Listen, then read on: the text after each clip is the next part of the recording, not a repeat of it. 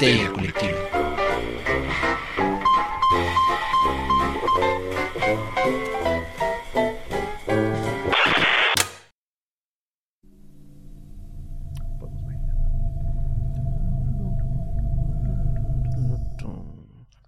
Esto es Histeria Colectiva, el programa donde Fernando Santamaría, el Dr. Braham y Ricardo Medina se sientan alrededor del círculo de invocación para abrir la caja de Pandora y volarse la tapa de los sesos, platicando sobre ficción, magia, ocultismo, casos supernaturales, literatura y todo lo que tenga que ver con la cultura del horror. Buenos días, buenas tardes, buenas noches, donde sea que se encuentren, a la hora que se encuentren escuchando esto. Muchas, muchas gracias por dejarnos llevar todo el terror a sus oídos. Yo soy Fernando Santamaría y les doy la bienvenida a la oficina virtual de Evil Inc., mejor conocido en Latinoamérica como Corporación Malito, con sus diferentes sedes a nivel global, si consideramos el globo México. Entonces, es, nuestro, es como nuestro tour mundial cuando lo anuncian los artistas. Así gira global y es como México, Estados Unidos y Centroamérica. Y es como, mmm, qué mundial. Eh, yo soy Fernando Santamaría. Creo que eso ya lo dije, ¿verdad? Sí. Que era Fernando Santamaría. que quede claro. bien, Por las veces que no me presenté al inicio de la temporada. Eh, quiero presentar a la mesa reñoña que me acompaña esta tarde, noche, día. Eh, el hombre, el mito, la leyenda, a su izquierda, a mi derecha, Chuntar Melquisedec. Doctor, ¿cómo está? Estoy muy bien, gracias, Fer. Eh, pues aquí, eh, ahora sí que de manteles largos. ¿Por qué tan Pues, elegante, pollo. Homero? Pues es que hoy venimos a hablar de una gran, gran película que cumple sus añitos. Entonces es una edición de aniversario. Es correcto, trajimos los manteles negros y la alfombra morada para hacer nuestra pasarela. eh, abajo del buen doctor, en la sede del de, el poniente de la Ciudad de México, desde la Fortaleza de la Soledad, Ricardo Medina. Ricardo, ¿cómo estás? Muy bien, también feliz de venir a hablar de algo que no había visto hasta hoy. Sí, yo soy ese güey que no la ha visto, pero ya la vi. Y ahora les traigo la opinión de un millennial que la acabo de ver. Tú ya no eres como millennial, tú eres como una cosa rara entre los millennial y los Gen Z, según los sociólogos que ya no les Es importa nada. chaborruco. Sí, Sí. sí, es que ya estoy yo viejo, güey. Pero sí, yo soy como apenas alcanzo a ser millennial o ya soy de la Z. Sí, No, no se adorne, que no se adorne. Que no se adorne. Más No bien te eres, cuelgues medallas que no te corresponden, McFly. bien eres culé, yo creo, pero Ah, esa también. voz, esa voz profunda de fondo que se ha manifestado en el círculo de invocación es ni más ni menos que del buen querido amigo de Histeria Colectiva, don Emilio Portes. Emilio, ¿cómo estás? Pues muy contento de regresar, de, de verlos. Digo, de- como es un podcast, no verán que nos estamos viendo después de una pandemia, ¿no? Creo que el, el último programa lo grabamos durante o poquito arrancando la pandemia, ¿no? Hace Yo- un año y medio o dos. Yo creo que poquito después, porque fue el... ¿Qué, qué fue el doctor? Fue el diablo, por favor, dígalo, tiene que hacerlo. El diablo. Pero bueno, Excelente. pues sí, ya hace ratillo. Sí, y justo estaba haciendo cuentas. Creo que tiene un año, pero ahorita que dijiste año y medio, igual, igual y sí, ya tiene bastante más. A ver, aquí está. 3 de Sí, mayo de tiene un 2020. No, tiene poco más de un año. 3 de mayo de 2021. Pensé que tenía más también. Entonces también es aniversario. Sí, es programa. aniversario de don Emilio Portes en el programa. Excelente. Miren, todo se Unas junta. coincidencias. Bueno, ahora estamos rompiendo la magia del podcast porque ya saben entonces más o menos cuando se está grabando esto, aunque Sí. va a salir después. Eh, para quien no sepa, para quien haya vivido en una cueva o debajo de una piedra los últimos 20 años, el querido Emilio aquí presente es director, escritor, productor y editor, conocido por sus películas de comedia, horror y que reflejan el más puro estilo de vida mexa. Y tal vez lo recuerden en películas como eh, Conozca la cabeza de Juan Pérez, Pastorela, El crimen del cácaro Gumaro y eh, Belzebud en 2017 que tuvo su rondín en varios festivales y sobre todo en varias plataformas de horror como Shudder, la plataforma especializada de horror en Estados Unidos donde podemos ver a Joaquín Cosío actuando junto con el mítico Tobin Bell que tal vez recuerden en sagas como Saw era el Jigsaw. Entonces, este, si no la han visto la obra de Emilio Portes, en cuanto termine este programa, y si ya vieron la cosa, corran a ver la obra de Emilio y vengan a contarnos qué le pareció, porque, pues, a la verdad, a mí me encanta todo lo que hace. Y, pues, nada, es un honor tenerte aquí de vuelta, Emilio. Muchas gracias. Gracias. Que por cierto, esa película es un. o sea, tiene fusiles por todos lados, o homenajes de la cosa, particularmente Carpenter. Sí, ahorita estaba haciendo como el, el recordatorio mientras la mencionaba y fue como, un momento, esto ya lo he visto. Pero pues qué chido, porque justo Carpenter, y es de lo que vamos a hablar un poco o un mucho con la cosa, pues es que influenció a toda una generación y muchas generaciones de realizadores y en todos los niveles y en todas las manifestaciones de, de- de- de- de- de la cultura del horror. porque fue excelente lo que se hizo en esa época y algo que difícilmente se ha igualado, ¿no? y si no Eh, los influyó, los traumatizó. Sí, claro. Por lo menos. Porque además, qué nivel de efectos, qué nivel de mole maneja la cosa. Entonces, vamos partiendo plaza. 1982, 20 de junio. John Carpenter suelta La Cosa por el mundo.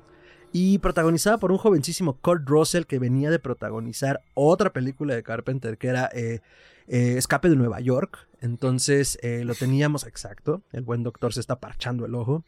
Lo teníamos ya como en el cine de aventuras acción. Y pues la cosa simplemente fue como una más, una puesta en escena más para el buen Kurt Russell, donde estaba consolidando el papel de hombre de acción, pero ante algo que venía del espacio, ¿no? Y que al mismo tiempo, y platicábamos un poco antes de entrar al aire, que es el remake de una película del 51 del mismo nombre, ¿no?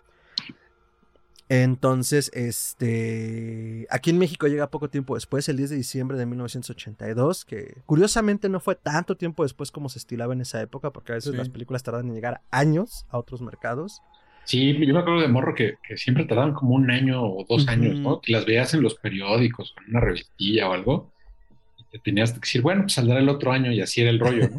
exacto, exacto, exacto. Entonces, este, este guion de Bill Lancaster, basado en una historia de John W. Campbell, pues eh, venía de esta historia que ya se había filmado en el 51 y que Carpenter rescata, un poco entre lo pulp, un poco entre lo sci-fi también de lo pulp, y pues que un poco lo renueva en ese momento y pues no sé, este, creo que sería bueno que empezáramos, con excepción de Ricardo, porque ya nos dijo que la acaba de ver hace 45 minutos. Eh, Y tú no ¿cómo- viste el original, ¿verdad, Ricardo? No, de hecho yo me acabo de enterar que es un remake. Eh, sí, sabía que era una novela, pero no sabía que hubo una antes de esta. Y puedes verla porque es una muy buena película. De hecho, con todas sus limitantes técnicas y de producción, este, sí da miedo. Este, por- eh, es una película que, que es, es como el, el mismo caso de Poltergeist de Spielberg y Top Ah. Hooper, porque esa película es, la produjo Howard Hawks y, y el Ah. director pues, no es tan famoso y de repente pues corre el mito de que esa película pues, entre que la produjo y la dirigió este eh, Hawks, así como de repente dicen y con razón, porque Polter, eh, que Poltergeist se ve más la mano de, de Spielberg que la de, que la de Hooper, ¿no? Pero hecho, la, la- la película es muy bonita, o sea, es muy serie B en, en el sentido de, de que no, no es una gran producción como, como de la Universal, así fastuosa y grande, Sí, de Warner, ¿no? y este, y que la cosa pues, es un güey, este, es, pues, es un- es- es como un humanoide, ¿no? Muy lejos del, del- ¿cómo se llama? De, de los efectos de robot, de robot team. Este, pero en esencia, el, es increíble cómo el relato sí, sí este, te mete en un canal y en un mood que yo creo que tiene que ver mucho con el, con el setup, ¿no? Con el, con el planteamiento de, de- de aislamiento de estos person- personajes, ¿no? Yo, a mí, a mí la verdad es que de repente que la vuelvo a cachar por ahí o que la pongo es, es igual de disfrutable. La que sí nunca he visto es, es la, la nueva que hicieron, Mm. Que lo que me han dicho es que no es tan mala si se ve como una película independiente y como precuela, pero eso es lo que a mí me dicen. Yo- Ah, yo pero no- de- ah, ok. de la cosa. Salió en 2011, no sé quién dirige, pero misma historia. Juran, pues, eh, como precuela funciona, pero pues ni de cerca. Porque además, este, estamos hablando, a ver, Kurt Russell al mando de, de- del campamento, Ennio Morricone en los controles de la Es música, que, güey. eh, Kit Davis, que es uno de los protagonistas, el que hace a Childs. Chale. Este, él eh, eh, eventualmente tiene una carrera como actor de doblaje y lo podemos encontrar como el gato en Coraline o como el villano en La princesa y el sapo. o el o sea, sustituto de Chevy Chase en The Community. Ah, no sabía, justo estaba Pero- buscando, ¿cómo- ¿qué más hiciste? La música es de Morricone, ¿eh? Es interesante Sí. porque Carpenter luego hacía su música. Es, Igual es- y no le alcanzó el tiempo, quizás. no, lo que pasa es que como era una película de estudio muy grandota, pues de repente dieron por hecho que Sí, necesitaba. Morricone. Ujú. Y si te fijas, la película, este, ¿cómo se llama? Suena, suena a Carpenter, pero, sí, pero tiene, el cinte, tiene el cinte carpenteroso así, Ujú. totalmente. padre. O sea, es muy básica, pero mucho mejor este, orquestada, porque digo, Carpenter tiene un estilo, pero es limitado, ¿no? Sí. Este, y Morricone, pues sí es, sí es un genio. Este, Yo sí me sorprendí un chingo cuando empezó y vi el pinche nombre así en grande. Te dije, no, ya vale, no, ya fue, ya ahora sí, esta es buena. Sí. Esa, No, y- esa época, esa época de los créditos al inicio, negro completo, título, autor, director, actor, o sea, es así como. Que se ya te grabara eso- bien en la pupila. Ya eso ¿no? cambió tanto, ya no se usa, pero Sí. pero sí, grita la época, ¿no? Morricone tiene una que estaba leyendo ahora que murió, tiene- tenía una cosa muy particular, que, que tal cual eran obras como por encargo, pero no trabajaba con los directores. O sea, les pasaba en la película, él componía, les daba la música, les gustó chingón, si no, no la usa, ¿no? Y este, en Wow, ese sentido, que parece que no era nadie fácil, porque era un genio, el maestro, se ve que, de- y, y luego también Carpenter, que las leyendas cuentan que tampoco es fácil. Era difícil. Yo creo Es- que optó por hacer algo muy Carpenter y muy sencillo, ¿no? Este, y, y yo sí también durante muchos años, como decía el doctor, pensé que la, que la música era de, de Carpenter y lo asumía, hasta que de repente, tal cual en una revisión dije, ah, cabrón, este es de Morricone, ¿no? Pero sí Sí. es el, el sabor, este, incluso parte de la instrumentación es muy, muy, muy, muy Carpenter, o sea, cin- cinte ochentero, eh, Sí. medio, reciclando el tema de Halloween, ¿no? Sí, pues Sí, ya se se, nos están yendo esos compositores. O sea, el otro que se fue recientemente es Vangelis, que Sí, también, este, yo lo recuerdo por la de Blade Runner, Carros de Fuego, y era en esa época, o sea, precisamente de la película, el soundtrack, y digo, Que ya, además, ya, ya, no. que, ya que rescatas ahorita Vangelis, digo, sí tiene como grandes soundtracks, grandes bandas sonoras, pero escucharon su discografía. La discografía es una cosa también espectacular. esper- justo experimentaba con sintes y hacía unas cosas bárbaras que te derretían la cabeza. Y digo, se le recuerda como por lo más visible, pero revisitar la carrera de Vangelis es como, ok. Y digo, eh, creo, que, creo que se nos pasó mencionarlo un poco al inicio, aunque espero que sea bastante obvio para el usuario de a pie y el de Hueso Colorado. Estamos haciendo este programa porque el- la cosa cumple 40 años. Este año cumple 40 años y pues definitivamente tenemos que homenajearla, tenemos que revisitarla, tenemos que eh, cortarla por todas partes porque además en ese momento o en el momento en el que la hayan visto seguro dirán, ¡ah, qué locura! ¿Pero por qué están desconfiando tantas gentes encerradas de que se contagiaron de algo? ¿Les suena? ¿Les suena? No, ¿Y, y cómo, cómo, cómo se transmite? ¿Cómo se contagia? Sí. Como, No lo como sé. La, como la viruela del mono, tal cual, ¿no?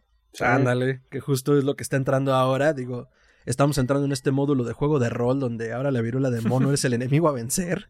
Entonces está, está perro, ¿no? Y, creo que justo esa lectura es como muy actual en el sentido de. Y lo hemos dicho en otros programas eh, que hemos tratado incluso de otros temas y tropos.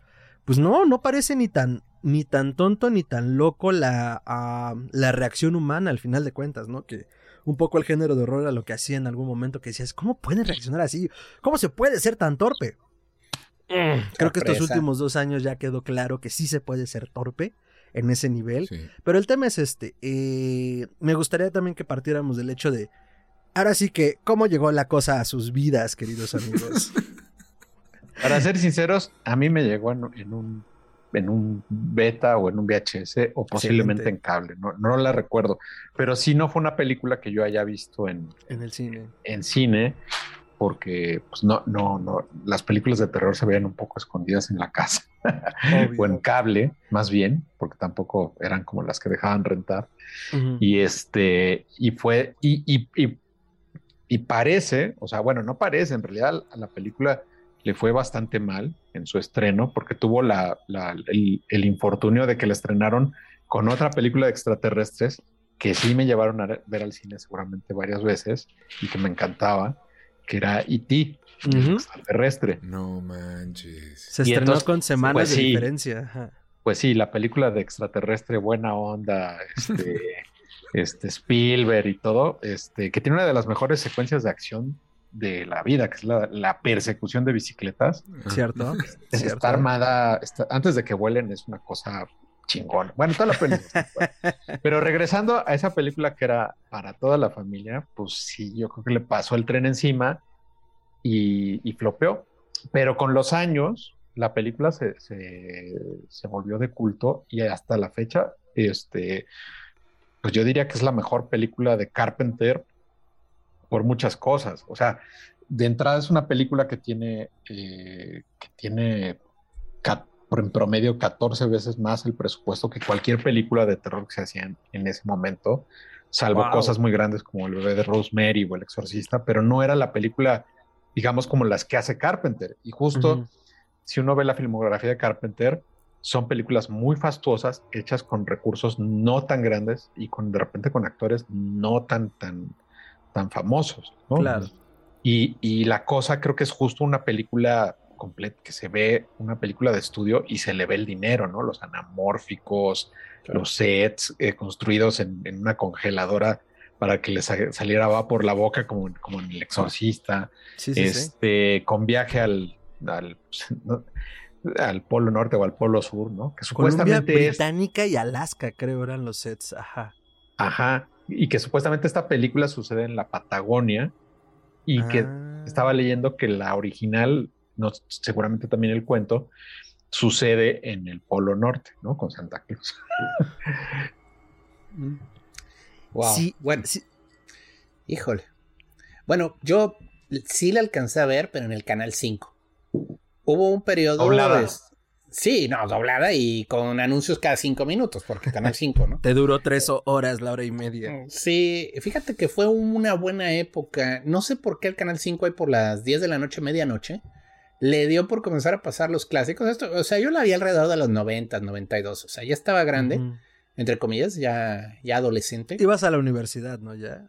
Mm, ¿O todavía no? No, 88. Estaba había peleas en el coliseo, ya había. Estaba. Oh, ¿cómo eres? Este, pero, Pelícanos en el puerto, dice. Es curioso porque yo la vi casi al mismo tiempo. Digo, la memoria es canija, ¿no? Y luego te juega juegos.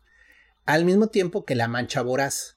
Ah. que, digo, de nuevo, el remake, porque está, también está basada en una película de aquellos días, ¿no? Las dos películas estéticamente son interesantes porque tratan de invasiones alienígenas y La Mancha Voraz, a mí la verdad esa película sí me dio mucho miedo. Que es, del que ese es del director que hizo Dream Warriors, ¿no? De la 3 de, Freddy Krueger. Sí. Que le escribe con este hombre que es genial, el de The Walking Dead y... Este, ¿Romero? Frank, Darabont, ¿no? Ah. Y que particularmente la, eh, este remake de The Blob, este, de La Mancha Voraz, tiene unos efectos de maquillaje visuales prácticos muy, muy chingones, ¿no? Este, Muy al estilo de la, de la cosa. Sí, es que el momento, de esa escena en el cine, de veras, a mí me dejó mal, o sea, yo de esas de que apagas la tele y dices, ahora a dormir después de ver eso. a mí la, la, cosa es una película buena, o sea, la verdad los efectos están bien, muy bien logrados para la época. Hoy te echarían el CGI en la jeta y dirías, bueno, gracias, pero se ve el esfuerzo de de construir las eh, marionetas, todo el efecto práctico y si dices, ay, ay, ay. Este, sí, se les fue el dinero en los efectos especiales, yo creo. Está cara la película. Pero... Según yo, su presupuesto fue de 10 millones de dólares de la época. Y, pues, y juntó 3 millones. Juntó 3 millones en el fin de semana que se estrenó justo por lo que decía Emilio. Se estrena junto con ET y pues a ver, hazle. Que también se rumora eso, que a Carpenter le ofrecieron inicialmente el guion de ET. Entonces era un extraterrestre bueno o un extraterrestre malo. No, pues, pues escogió. Carpenter escogió el mal, por supuesto. Se levantó escogiendo la violencia. Sí, eh, tuvo mala suerte Carpenter. En general, sus películas nunca jalaron suficiente gente. En ese momento. Y no, es que en general a nivel taquilla, digo, sí, tuvo buenas, pero ya que lo ves como como le importa a los estudios, o sea, tristemente los estudios buscan dinero. En el momento en el que comienzas a ver, bueno, costó tanto, recaudó tanto, costó tanto, recaudó tanto. Eh, Carpenter, pues en general tenía ideas muy buenas, pero a la hora de la taquilla, tristemente no, no figuraban tanto sus películas. Oye, ¿sigue vivo? Sí, sí, claro. Sí, claro. Sí, sí, anda en Francia. Sigue, ganando dinero ah, este, aprobando Halloween Kills y Halloween Kills 2. y, antes de la pandemia dando conciertos de, sus rolas, de sus películas. Es cierto, trae ese tour. Y ahorita está promocionando fuertemente los 40 años. De hecho, ah. eh, En el momento en el que esto se esté emitiendo, acaban de ser, o es en estos días, las dos funciones especiales a lo largo de Estados Unidos para proyectarla en cine nuevamente. Entonces, Ah, Qué ya cool. me hubiera gustado nuestros amigos del otro lado de la frontera la van a disfrutar en cines. Esperemos que en México haya pasado, esté Cinépolis. pasando. Cinépolis sería nuestro gran eh, caballo negro en este momento. Sí, porfis. Porque imagínense ver esa cosa en, en- en gran formato, estaría espectacular. Así a ver, grandota. así. Pero son cosas que no jalan, ¿no? O sea, por ejemplo, desde la pandemia trataron de, de revitalizar las, ¿cómo se llama? La, la taquilla que va muy lentamente subiendo con, Sí. con clásicos como El Padrino esos y 50 años. muchas cosas. Y no es algo que, que jale a la gente, ¿no? Este, eh, yo creo que eh, eh, es una película que, que si acaso tendremos la fortuna de verla en, en- en la cineteca o en un cineclub, aunque a la cineteca no le gustan mucho las películas de terror, menos las de Carpenter, supongo, ¿no? Pues yo Porque vi la- la bruja. Sí, pero son películas que sí pasaron por festivales están Como, como- como cine de autor. como certificadas, exactamente. Pero el, el- el- el, eh, lo que dice el doctor eh, tiene razón. Yo, yo creo que el, tema de con Carpenter, más allá de la, de la taquilla, es que sí, sí, lo, que, lo que ha tenido es una constancia en cuanto al- al- a los temas, al género, al, al estilo de filmar estas películas de terror como con, con personajes medio de western, ¿no?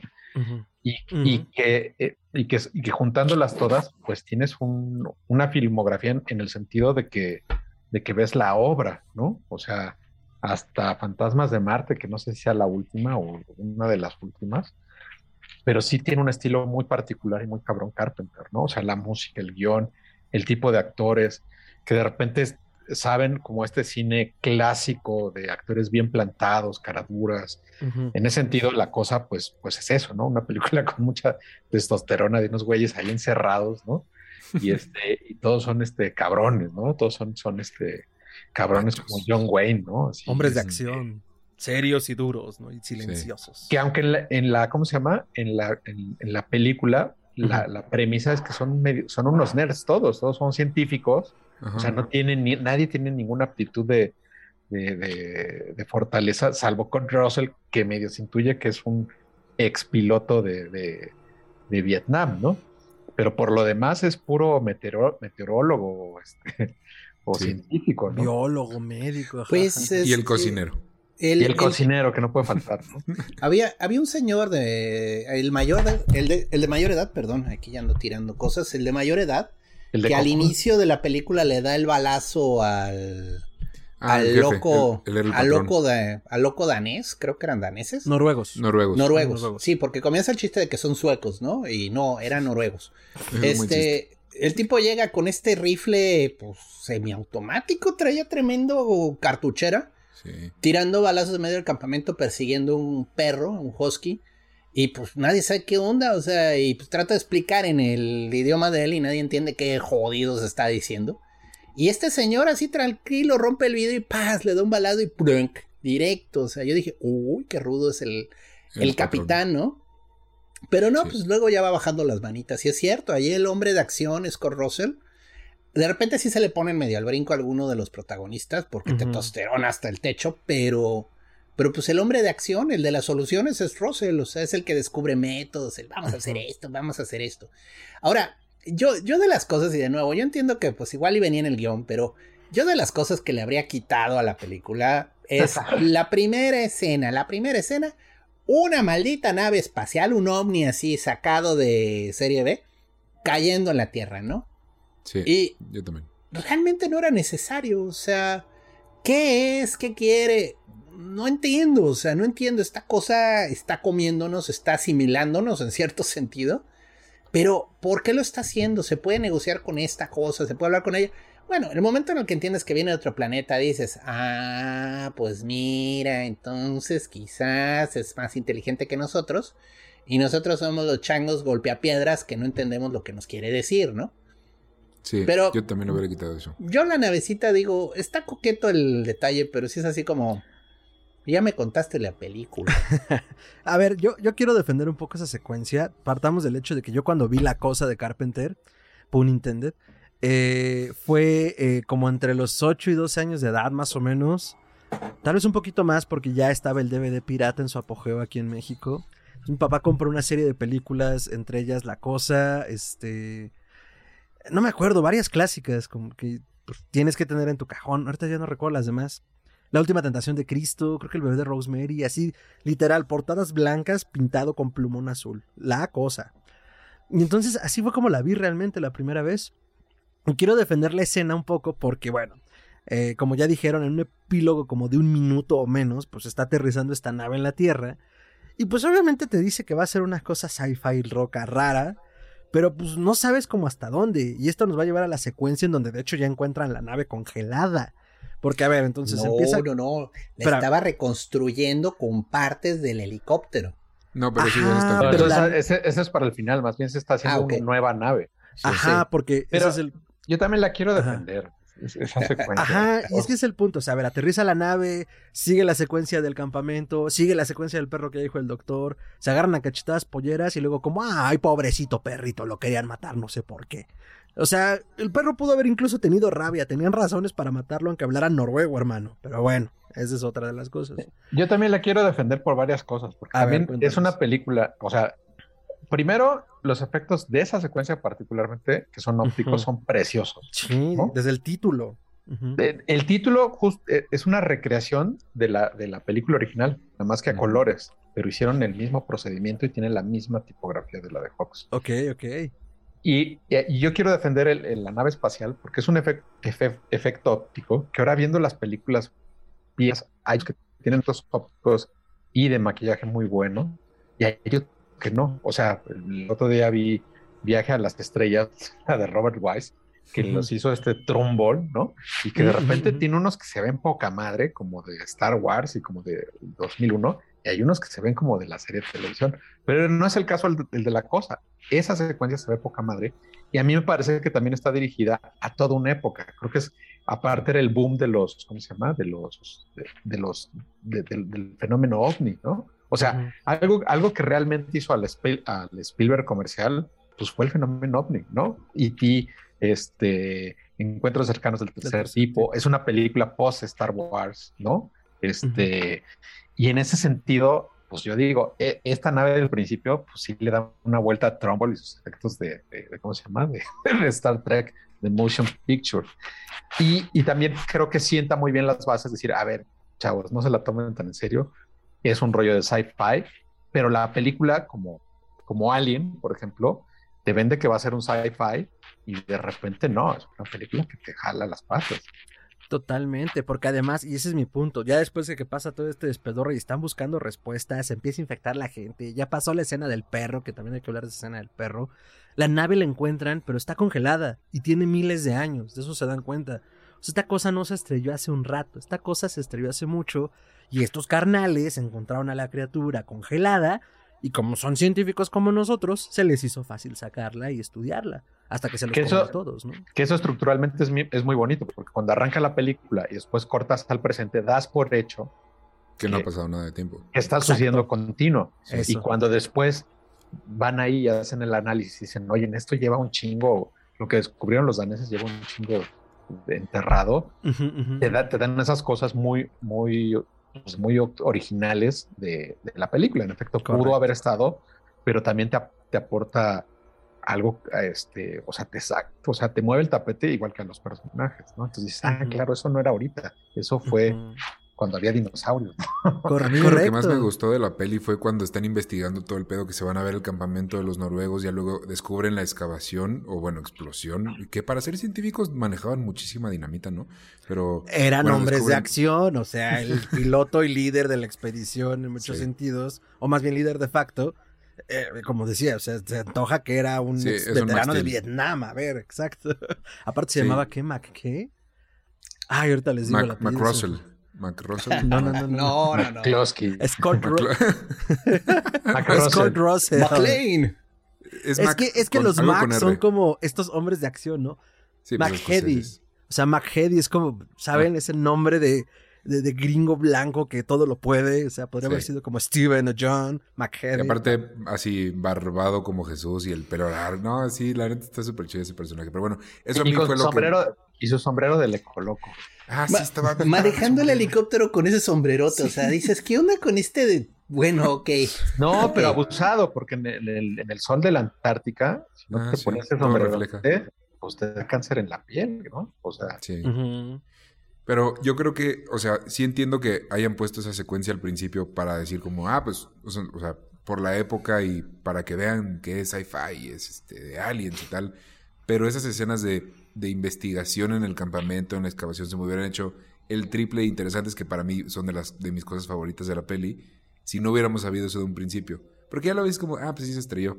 Y cuando dicen como de se arrastró, o sea, chocó, y el güey se arrastró y lo encontraron acá, ya dices, ah, ok, eso también está muy cool. Que hayan dicho, no, no lo encontraron dentro de la nave como al Capitán América, sino que sí alcanzó a salir, pero pues se congeló. Entonces ya fue que lo, lo sacaron y lo despertaron al güey. Y lo del perro sí está mamón, güey. Eso sí, no. No manches, sí. Porque iba, iba todo en un, en un mismo tono. O sea, todo iba así como, ok, no sé qué está pasando, pero sé que va para algún lado y tal. Yo la verdad es que, como, como la acabo de ver, yo sabía de por la cultura pop que que al final era la cosa y era un misterio, ¿no? Entonces yo no sabía si era un fantasma, un monstruo, el Yeti. Yo pensaba que era el Yeti. Y ahora que ya sé que es un alien, y de repente veo que el pinche perro se parte en dos y digo, ¿qué, qué está pasando, güey? ¡Perrito! ¡Perrito!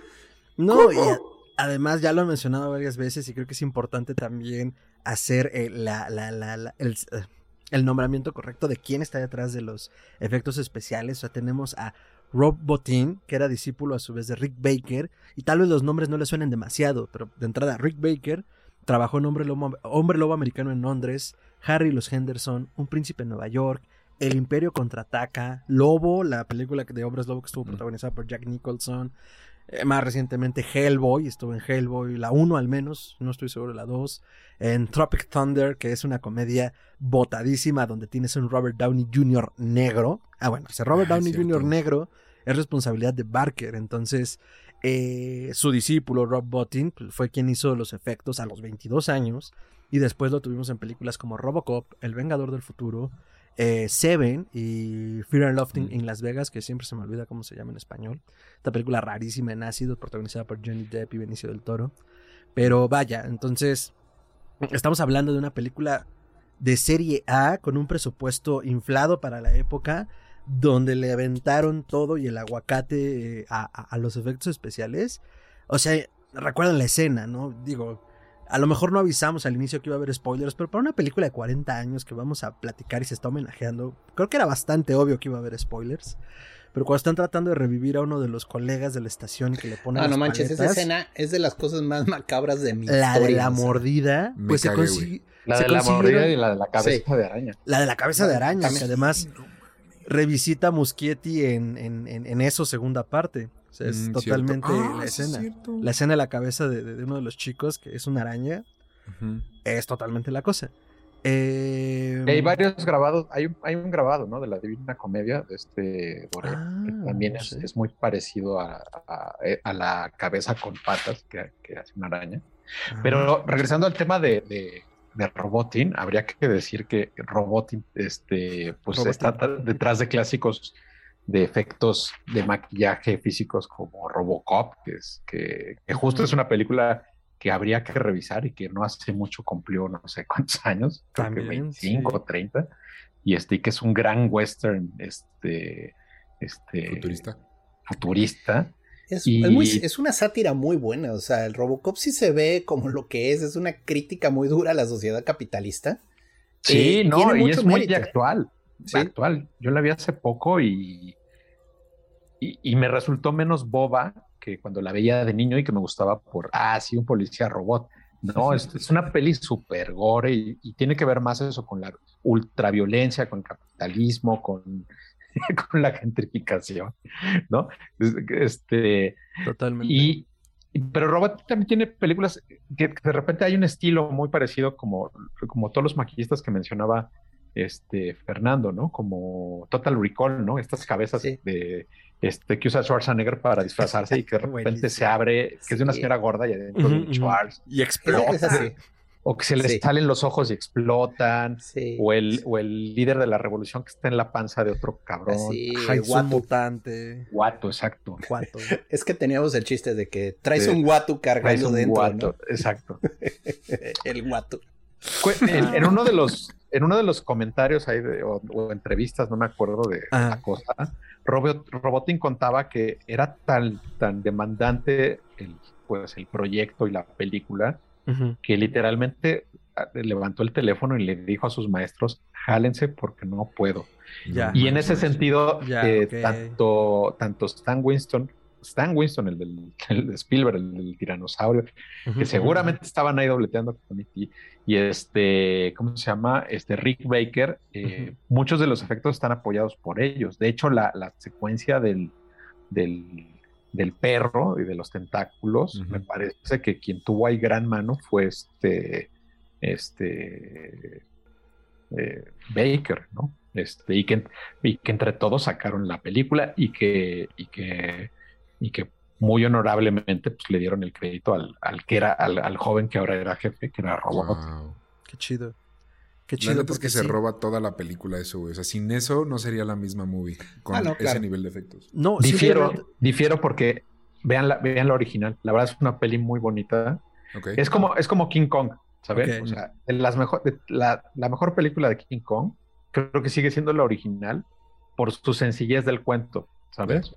A lo que vas. Este, a lo que vas, digo, y es una cosa muy. Y, tiene secuencias maravillosas de acción, evidentemente con las limitantes técnicas que a la larga empiezan a volverse, eh, empiezan a ver como una plasticidad, ¿sabes? O sea, todos estos maquillistas que, de los que estamos platicando marcan un estilo de generación. Los efectos ópticos tipo trombo, ¿no? Este, este, o este Ditka, ¿cómo se llama? el, de Star Wars. Este, los efectos ópticos cuando están bien hechos empiezan a tener un sabor que es irrepetible. Ahora estamos viendo, eh, para bien o para mal, que de repente eh, estamos pasando de esa generación de efectos digitales que todavía parecen como caricaturas a una época en que los efectos es de un fotorrealismo, no sabes qué es, qué es digital y qué es real, ¿sabes? Y que si esto se lo enseñas a un millennial, no a ti, Ricardo. a uno de verdad. A uno de verdad. a un chavito. Sí, de repente, sí, sí le ven el, ¿cómo se llama? La botarga, ¿no? O sea, y, el ojo actual, pues es un ojo que está educado y que creció más con, ya con videojuegos, con un nivel fotorrealista este, lejos de los 64 bits con los que nosotros crecimos. sí, porque además, o sea, creo que en parte el realismo, alguna vez, eh, no me acuerdo si lo dice Eric Estrada en algún podcast, pero existe un, un pacto eh, entre la audiencia y los realizadores que dices, ok, a lo mejor sí se le ven las costuras o a lo mejor sí se ve la botarga. Pero dentro del, estándar, pues la botarga es la botarga y pues también tiene, tiene, tiene su mérito.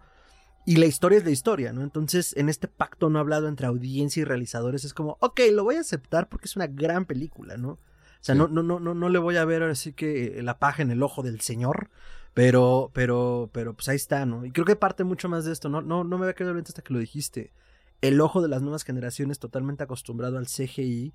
Por supuesto que no te van a aceptar una botarga artesanal que por lo menos yo sigo buscando en los efectos prácticos cuando se siguen usando en varias producciones y que cuando pues trae eso es como, wow, sí, gracias. Esto, esta gelatina sí se puede sentir y ver, ¿no? Como en la escena de las manos o como en la escena de la autopsia.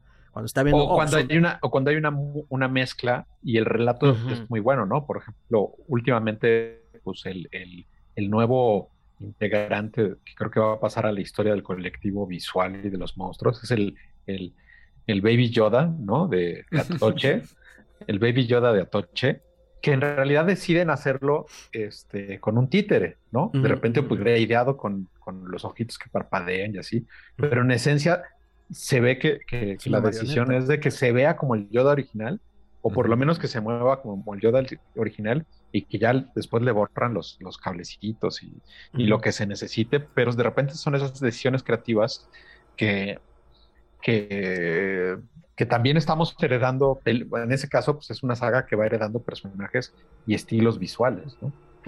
y acá fíjate que hasta eso yo le busqué las costuras, voy a admitirlo, porque me acordaba mucho de Viernes 13 y de Kevin Bacon con su pecho de plástico cuando sale la flecha, güey.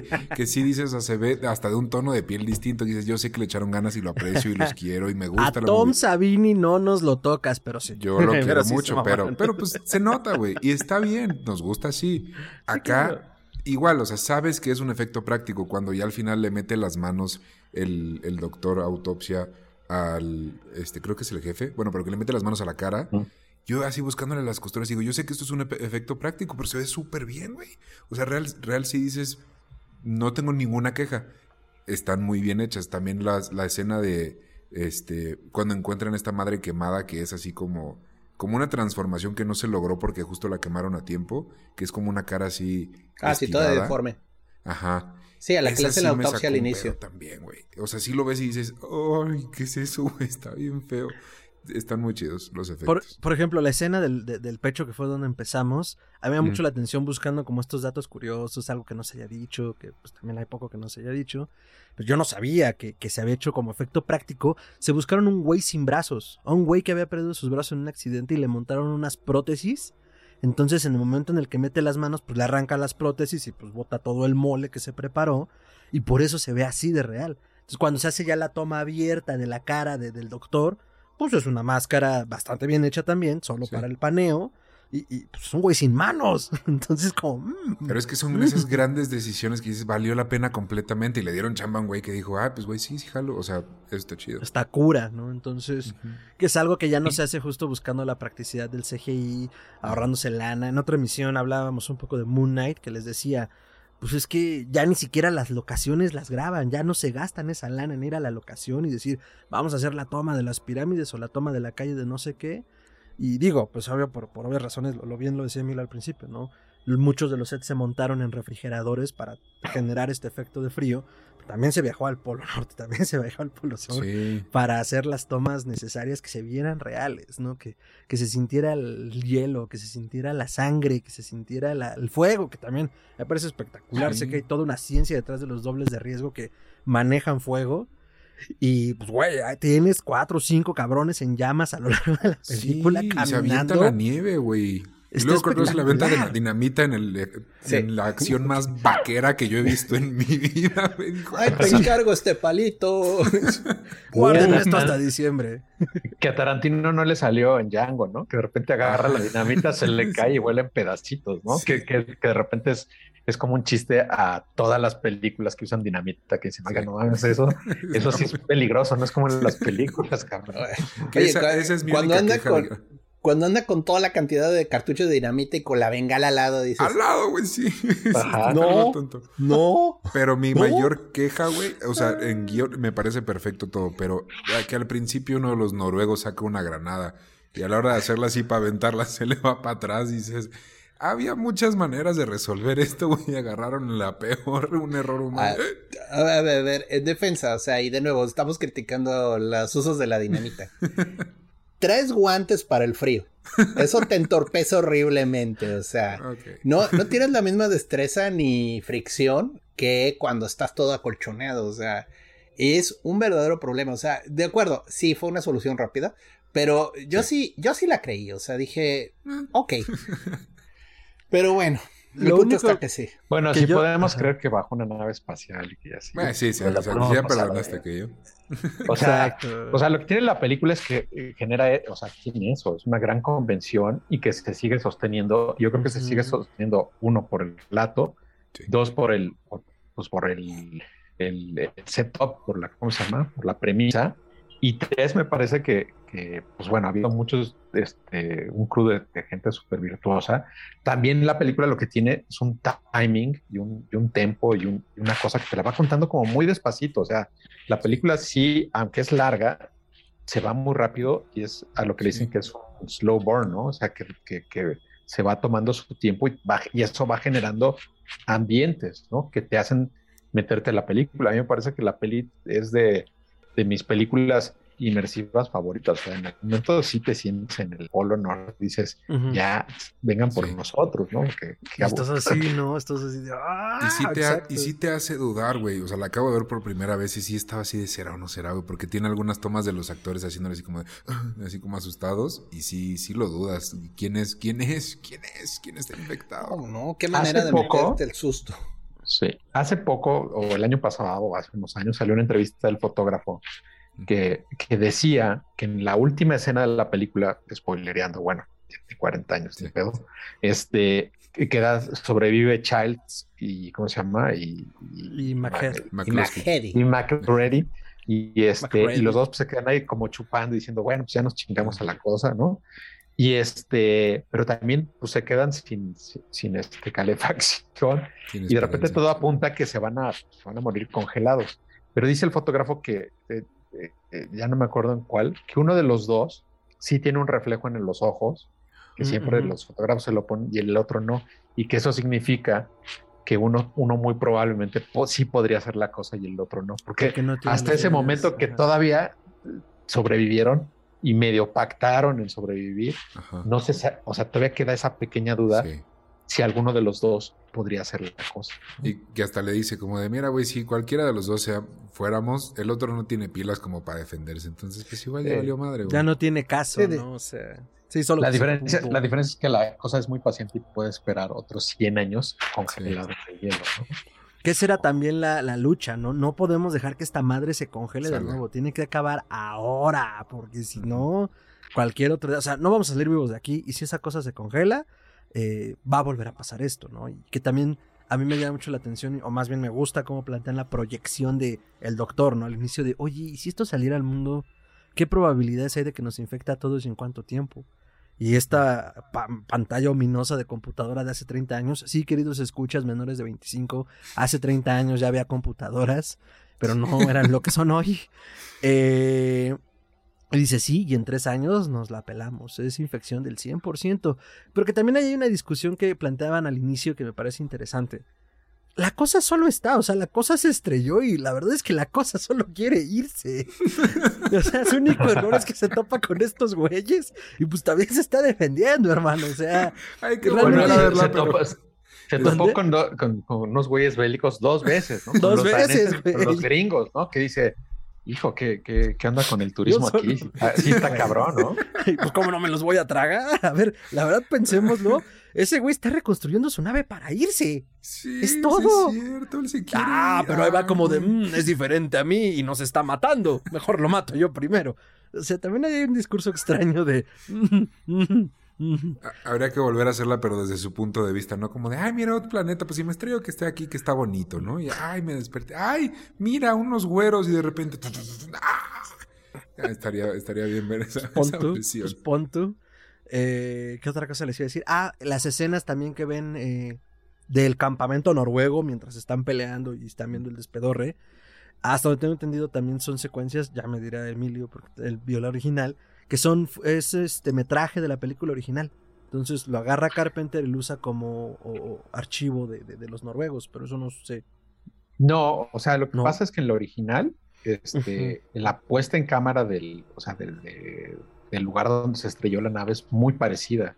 O sea, a mí una de las cosas que me gusta mucho de la, digo, yo como, pues, como, como todos, primero vi la, la, de Carpenter y luego dije, ah, este es un remake. Y luego resultó que era de, de, o lo producía Howard Hawks y dices, ah, no, pues hay que verlo. Y hay muchas similitudes, o sea, la película de repente tiene estas calcas, este, que, que, que también es donde ves que Carpenter es un enamorado del cine y un enamorado del cine, pues que seguramente le vio cuando era, cuando era chavo, este, y, que le, y que de ahí vienen estos homenajes, ¿no? Entonces de repente la puesta en cámara de este, pues de estos planos abiertos gigantes donde se ve el, platillo volador medio enterrado y que van haciendo su, su, como su valle humana los, los, este, los meteorólogos o científicos. Bueno, en, en, esas son los militares, ¿no? Ok.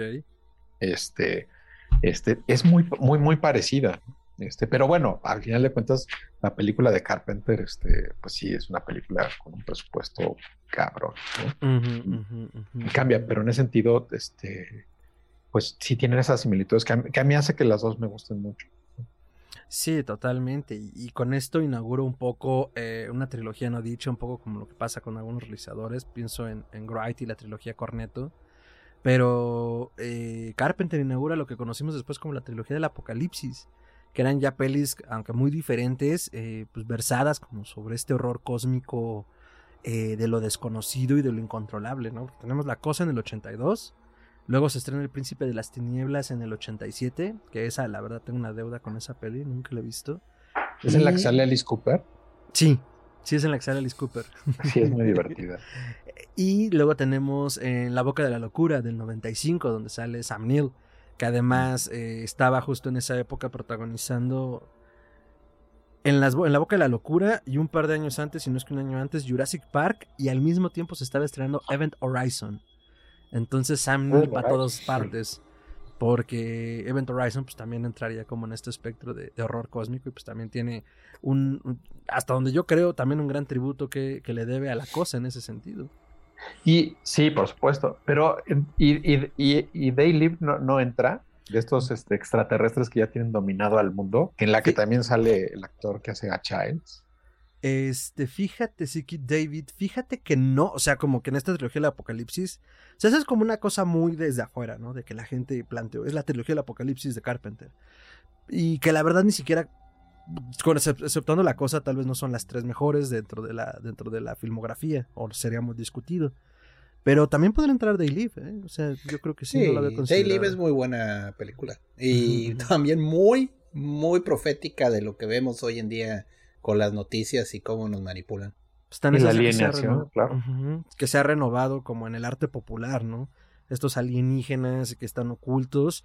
Y pues tenemos eh, afiches de Trump, tenemos afiches de las Kardashian con, con el arte de Daily, ¿no? Entonces, pues claro, es algo que se perpetúa, ¿no? Solo cambian los iconos que, que nos Pues no vieron esa gala en el Met de que llegaron algunos con maquillaje así, todos deformes.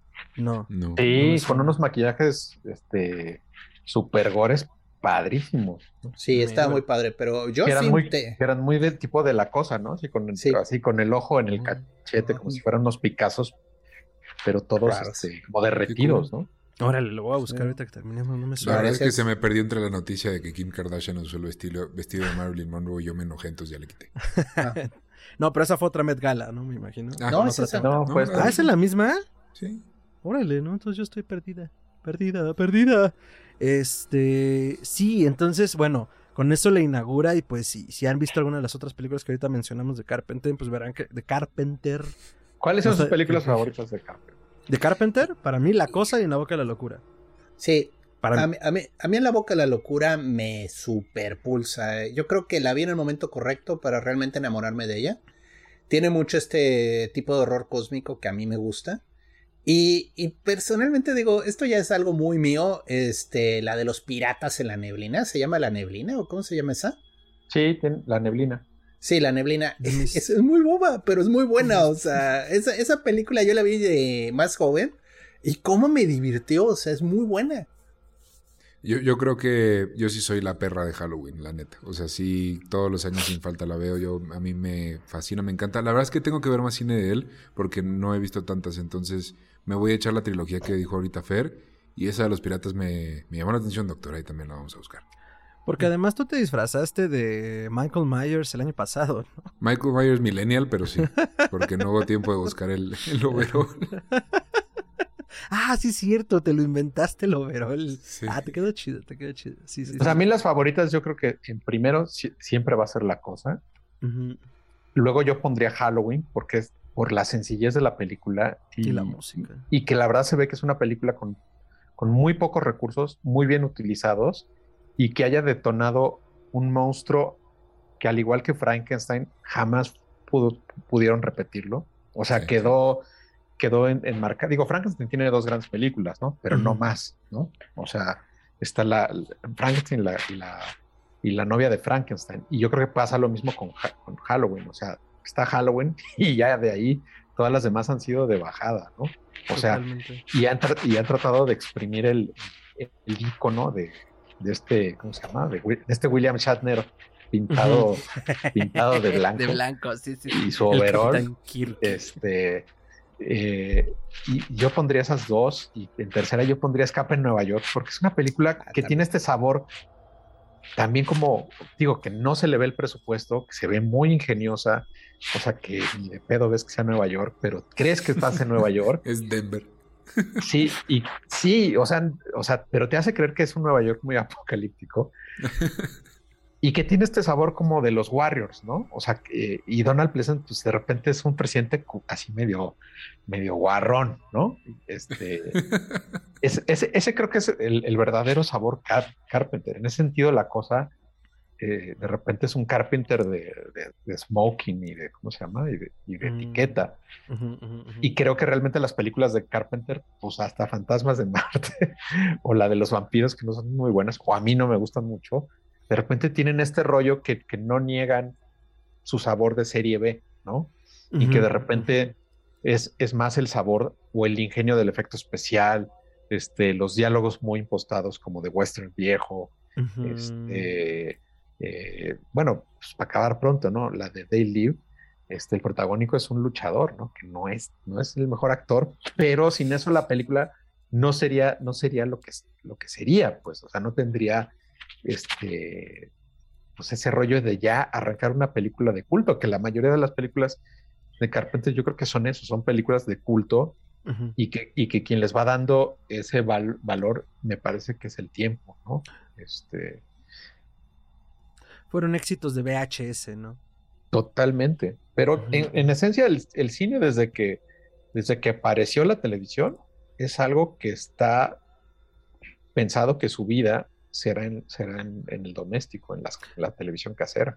Claro, porque al final es donde vas a tener mayor volumen. Toda esta onda como también de los blockbusters e incluso toda la onda de los blockbusters de verano es una cosa muy incidental que pasa después de Tiburón, ¿no? O sea, en Tiburón comienza como a gestionarse esta onda de los grandes éxitos del año y del verano y apostándole a los grandes mercados, pero es una cosa, tienes toda la razón. y, que sigue, y que sigue siendo un mercado muy grande y que ahora con la pandemia pues cambió, digo, está regresando en Estados Unidos, en México no ha, regresado del todo, ahí va, pero que al final de cuentas la vida de una película en, la pantalla, que es para donde la, la, diseñas, este, es corta, o sea, una película en promedio la van a, ya aquí en México y en el mundo, pues de repente duran tres, cuatro semanas, dos meses y de ahí hasta que hasta que el director le pegue y haga una retrospectiva, si no, este, o haga una retrospectiva de los actores, pero si no va a ser difícil que, la película vuelva a, proyectarse en su formato grande, ¿no? Y en ese sentido, pues las películas de Carpenter, pues sí tienen su vida, tuvieron en el VHS, luego en, la tele abierta, en los videos y ahora en el streaming, ¿no? que, están muy bien colocadas, ¿no? La, la, filmografía de Carpenter no es una filmografía difícil de, encontrar, ¿no? Están todas medio remasterizadas y puestas en alguna u otra plataforma. Pues ya está la cosa en 4K, ya existe.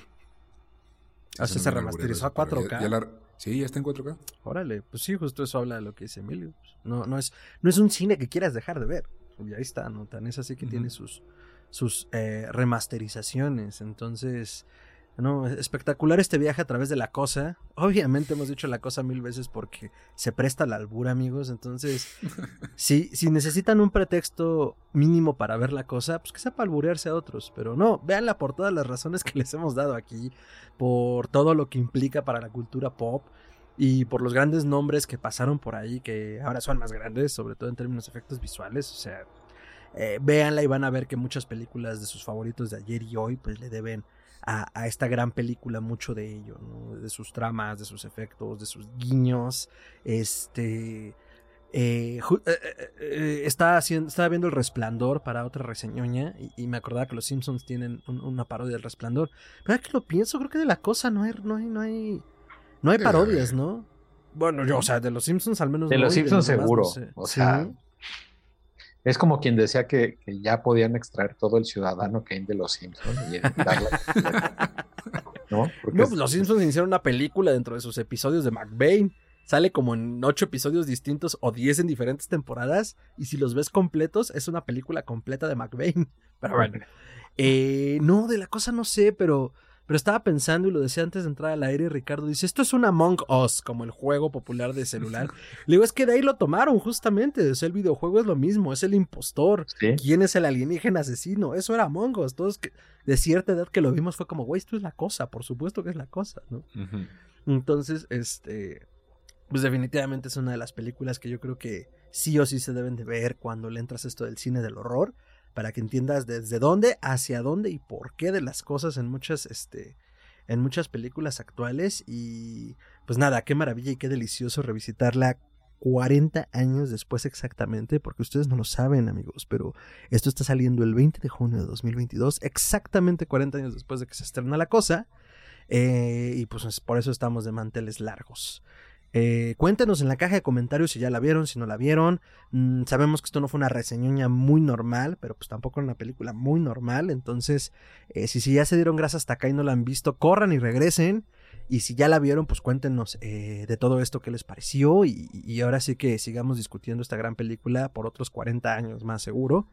Y pues nada, yo muy agradecido que se hayan hecho un espacio, queridos amigos, para poder venir a hablar de la cosa de Carpenter.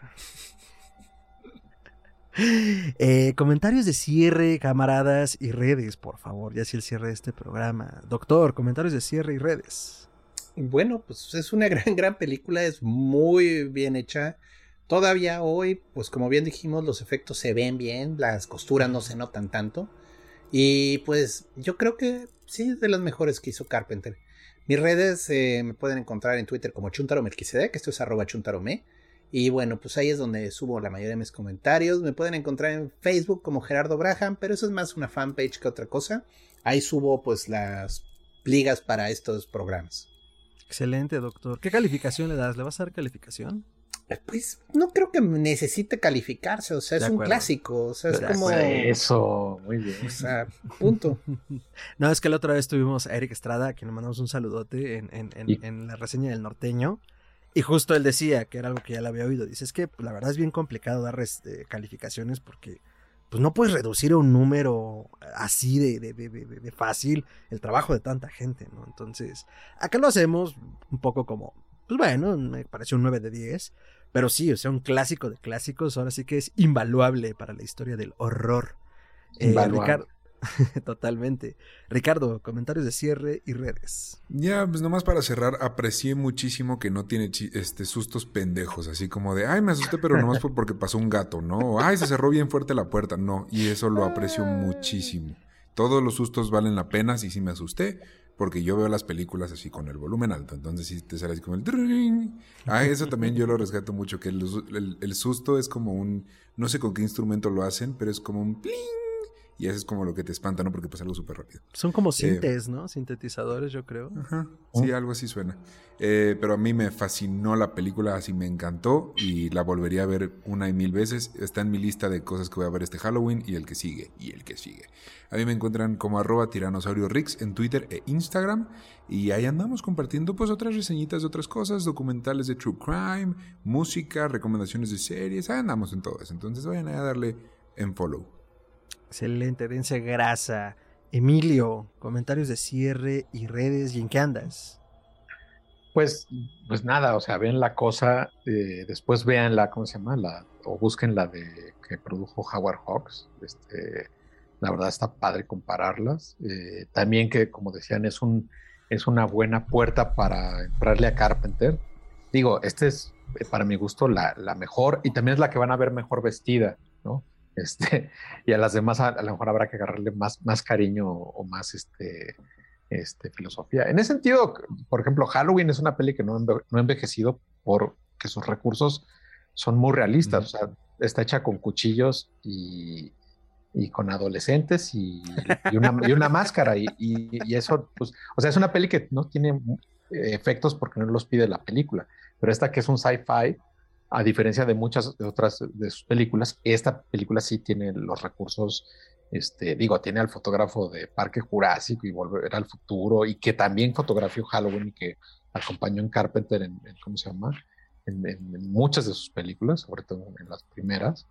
Y este, y pues una cosa te lleva a la otra, ¿no? También se puede hacer su, su ciclo de Kurt Russell, que, que, también es ídolo, ¿no? este, eh, desde, desde Elvis, que dirigió, desde de esa serie bastante aburrida de Elvis, con que, dirigió Carpenter hasta, hasta Death Proof o, o Bon Tomahawk o lo que, lo que sea que siempre es interesante ver a, Russell, ¿no?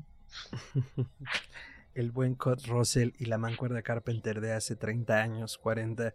Muy bien. Redes, Emilio, ¿dónde te pueden seguir? Este, eh, pues en Twitter, arroba don Emilio Portes, o en Instagram, igual. Excelente. ¿En qué andas? ¿Algún curso, algo?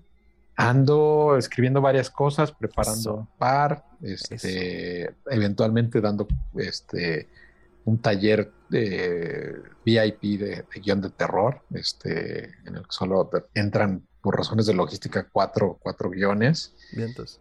Y este, eventualmente estamos viendo si hacemos el, el, grande donde puede entrar toda la raza que quiera. Excelente. Pues ya lo saben, están al pendiente de sus redes para ver si pueden entrar entre los elegidos y traen una propuesta. Y si no quieren entrar apenas al guion, eh, don Emilio, si justo anda sacando cada cierto tiempo hay unos buenos cursos de guionismo de horror. Eh, pues nada, eh, la cosa, ya se ha dicho todo lo que se puede decir hoy. Nos vemos en 40 años. No, es cierto. Bueno, a mí me encanta. Creo que fue una de las primeras películas en las que yo toqué el horror cósmico como tal, porque estaba muy chavito. Después de entrar en la literatura de Lovecraft, que también recuerda mucho a eh, los relatos Lovecraftianos, en particular en las montañas de la locura. Me lo brinqué un poco a propósito porque también es un poco la salida fácil.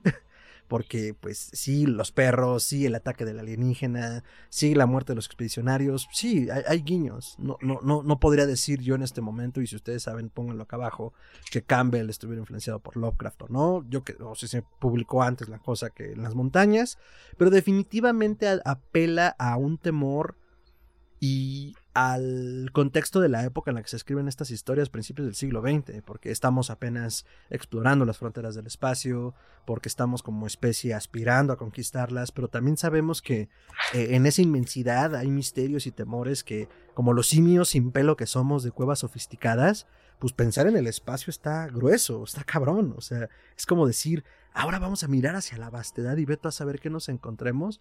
Pues por eso las historias son estas, ¿no? Y, aunque ya lo decíamos, la película nos arruina un poco el la cosa del otro mundo, pues también era un, título muy común en la época del pulp. La cosa del otro mundo, eh, más allá de las estrellas, lo que vino del espacio. Pues porque era de donde venía el temor, ¿no? Más bien lo importante era lo que nos relataban, ¿no? Cómo llegaba esa cosa o qué era lo que hacía. Por eso yo seguiré defendiendo la primera escena de la nave espacial. Y pues por supuesto, eh, innegablemente al ser un clásico es invaluable, entonces eh, yo le voy a dar un millón de estrellas como en el firmamento del que viene la cosa, de un millón. Y ya me pueden encontrar en redes como arroba mantrasayes, es con y doble al final en todas mis redes. Y Histeria Colectiva Podcast. Lo pueden encontrar como Histeria Colectiva Podcast, donde sea que escuchen podcast. Dije podcast muchas veces, no me importa. Y eh, en redes pueden seguirnos como podcast.histerio en Instagram, podcast en Facebook y en Twitter. También pueden entrar a historiacolectivapodcast.com a encontrar otras reseñas, más contenido, coberturas. Eh, y historiacolectivapodcast.gmail.com también para sus comentarios, sugerencias añadiduras o los inbox de todas nuestras redes sociales. Y pues nada, después de este viaje interestelar de barbas congeladas y de lanzallamas eh, explosivos, eh, doctor Ricardo Emilio, muchísimas gracias por estar de vuelta con nosotros. Muchas gracias por hacerse a todos un espacio para grabar esto. Felices 40 años a la cosa y pues nos vemos en la siguiente misión. Hasta entonces, deja de reírte. ni, ni, ni, ni, ni, ni, ni, ni.